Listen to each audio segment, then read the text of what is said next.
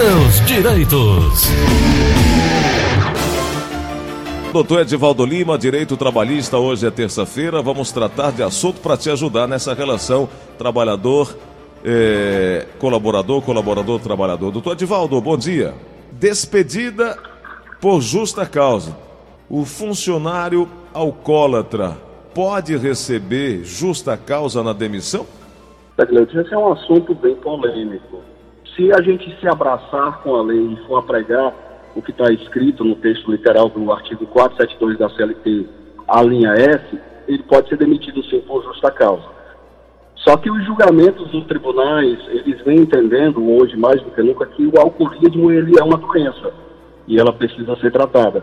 Então, diante dessa situação, claro, o empregador, a empresa, ela sempre pode demitir o funcionário a qualquer momento, desde quando seja sem justa causa. Ela tem o poder efetivo, ela não é obrigada a permanecer com aquele funcionário. Mas, em decorrência do alcoolismo, ele pode sim demitir sem justa causa, a qualquer momento, sem nenhum problema, mas se pede no primeiro momento que ele tente algumas opções com esse empregado. É, ofereça tratamento, uma advertência dizendo, olha, eu vou te desligar da empresa, você está causando dano, você pode causar um perigo maior à equipe que trabalha com você, à empresa em si. Mas no primeiro momento, esse empregador ele deve tentar é, todos os meios para ajudar essa pessoa, para que ela tenha uma dependência do alcoolismo e precisa-se de tratamento. Aquele empregador ele pode até afastar o funcionário por motivo de doença, encaminhá-lo ao INSS para o INSS tomar as devidas providências e pedir reabilitação. Ele pode demitir por justa causa? Pode, se esse funcionário se negar a fazer tratamento contra o alcoolismo. Uhum. Doutor Divaldo, foi publicado ontem o decreto que prorroga os prazos para o pagamento do benefício emergencial da, de preservação do, desculpa, do emprego e renda e para a celebração de acordos de redução proporcional de jornada e de salários e de suspensão temporária do, do contrato de trabalho. Logo após o presidente Jair Bolsonaro anunciar pelo Twitter a extensão do benefício emergencial por mais dois meses, foi publicada uma edição extra do Diário Oficial da União com o, o texto que ele fala que acabou de assinar o decreto. Bom, uhum. muda alguma coisa? É simplesmente uma prorrogação? Isso pode estar empurrando um processo demissionário para o final do ano? Qual é a, o seu olhar diante dessa situação? Olha, diante dessa situação, a gente está entendendo que o governo está tentando salvar essa situação. A questão de, que mais complica nessa situação são a respeito de valores, como é que esses valores continuarão sendo pagos pelo governo federal. Diante das empresas, eu creio que vai seguir as mesmas regras. Se você vai aderir a este movimento, você vai ter que também gerar aquela regra de pré-estabilidade ao funcionário. Não podendo assim que terminar o recebimento deste auxílio, ele demitir de, de pleno logo o funcionário.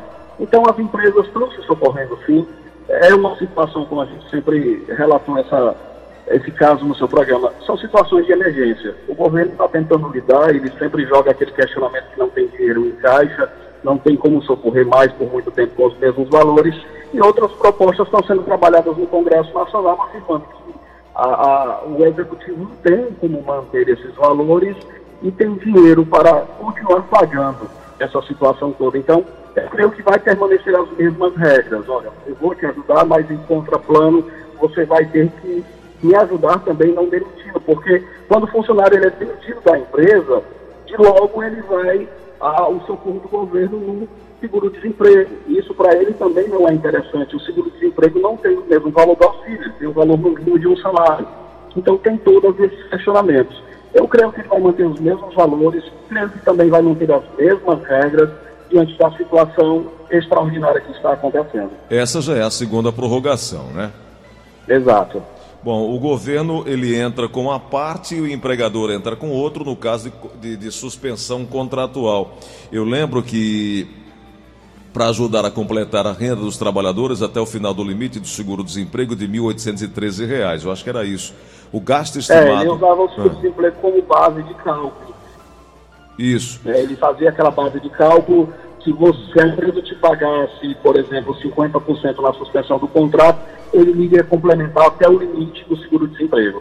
É, e eu lembro também que nós recebemos aqui diversos pedidos de ajuda, trabalhadores que não receberam.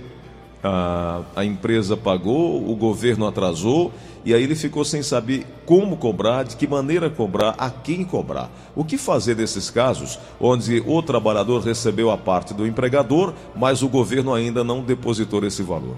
Que, é, que, aí é. ele, que ele tem direito desse, desse processo. É, aí, Gleudson, é justiça. Tem que procurar realmente a Justiça Federal, porque é de competência e decorrência do governo federal, junto com o advogado, é, ter toda essa documentação de que a empresa solicitou esse benefício e ele não recebeu a parte de contra-prestação do governo, não da empresa.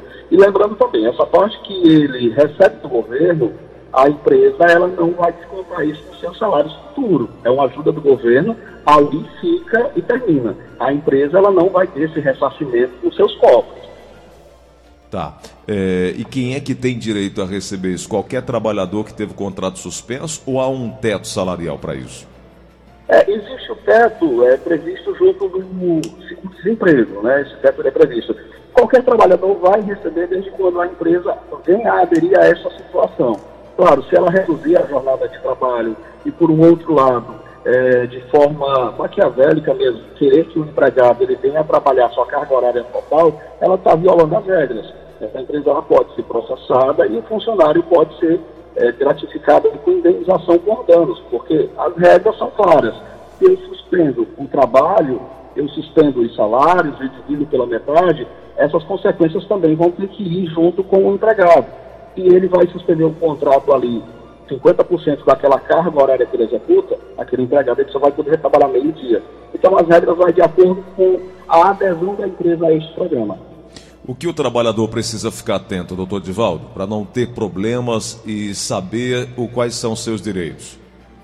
Ele tem que ficar atento, Gleudson, às regras em si. Ele tem que conversar realmente com o seu empregado, olha, o seu contrato está sendo suspenso, eu vou suspender aqui a tua carga horária até o limite de X horas, eu vou suspender o teu salário 50% em decorrência que você só vai trabalhar metade do período que você trabalhava, ele tem que ter essas informações em mão.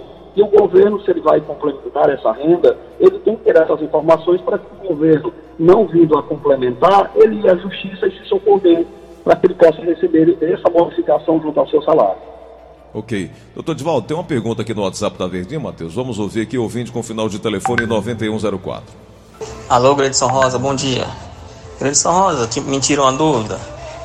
Eu trabalho numa empresa eu entrei de férias, assinei os papéis os papel das férias e não recebi só meu mês trabalhado. E as férias, até hoje, não recebi nem um centavo. Vou voltar de férias e nada. Como é que, como é que eu faço? Está certo? Foi assim mesmo. Porque antigamente, quando eu entrava de férias, recebia tudo. Recebia logo o mês e as férias. E agora não foi assim. E aí, doutor Edvaldo? É, Gleison, ele tem que receber da forma antiga, né? A medida provisória que trazia essa previsão do pagamento de férias após o uso do período de férias, ela veio a caducar no Congresso Nacional.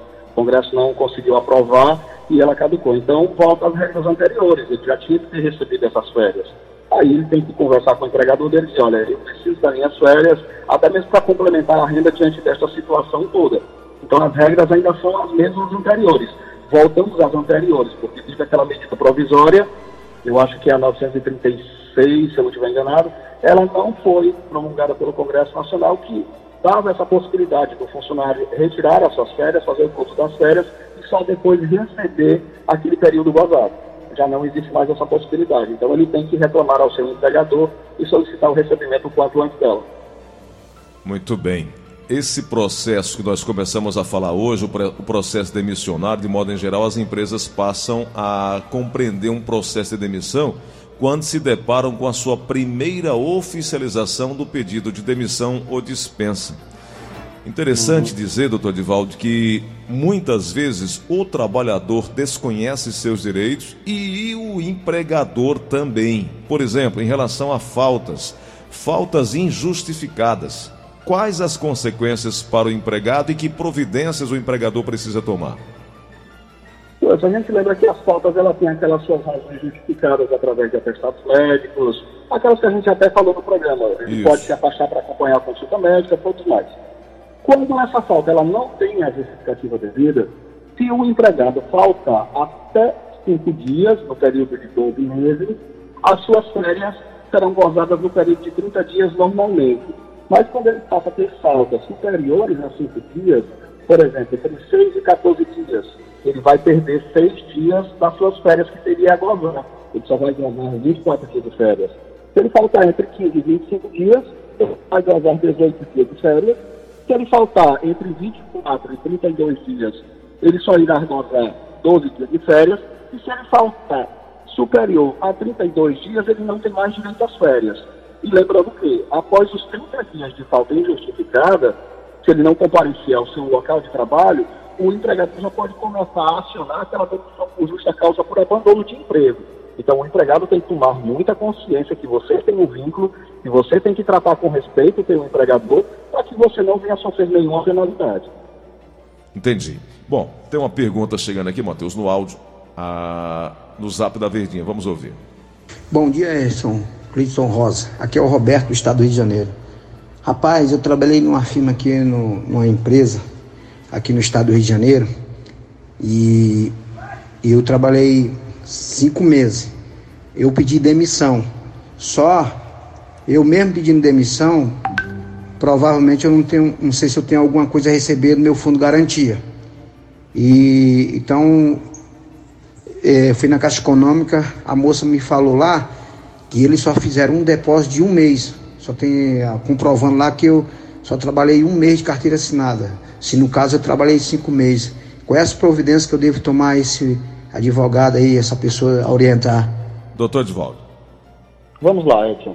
É, se você trabalhou cinco meses, você tem direito a, embora você tenha pedido demissão, você tem direito a receber todas as verbas em sentido de ter trabalhado. Se eu trabalhei, eu tenho que o salário, o saldo de salário eu tenho que receber, eu tenho que receber minhas férias proporcionais e o depósito do FGTS também teria que ser feito devidamente, como é para se fazer com o empregado. É, diante dessa situação, ele tem que seguir a Justiça do Trabalho, reclamar essas verbas que ele não recebeu e também reclamar o não depósito do FGTS, para que ele possa fazer o levantamento devidamente corrigido. Aí tem um sentido que, se ele pedir demissão, ele poderá levantar esse depósito do FGTS, em decorrência dele pedir a dispensa. Como ele vai à Justiça do Trabalho, provavelmente ele vai chamar o seu empregador e ele vai receber essas verbas diante de um acordo, se as partes conseguirem transigir, ou depois que a empresa depositar esses valores do FGTS, a Justiça do Trabalho vai expedir o alvará para que ele possa fazer o levantamento. Mas, se o empregado pede demissão, ele se desliga da empresa, no primeiro momento ele não pode fazer o levantamento das contas do FGTS ela vai ter que ter um prazo para se tornar inativa e só depois ele fazer o levantamento. Mas em decorrência dessa situação, que o seu empregador não fez o depósito, ele pode receber por causa do processo judicial. Mas, via de regra, aquele que pede demissão, ele não faz FGTS. Perfeito. Doutor Edivaldo Lima, vamos agradecer sua participação de hoje. Queria que você deixasse seu contato aí para essas informações iniciais, as pessoas que buscam é, é, o caminho da justiça, são informações iniciais gratuitas que o senhor sempre oferece aqui. E eu queria que o senhor deixasse seu contato, por favor. Ok, Gleudson, qualquer dúvida, lembrando que sempre aquela pessoa deve procurar o seu advogado de confiança. Não quer dizer que eu seja um advogado exclusivo que ela deva me contratar. Apenas a gente presta um auxílio como social da Ordem dos Advogados do Brasil. Eu me encontro no telefone 085 98891 7007. Esse também é meu WhatsApp, fica à vontade.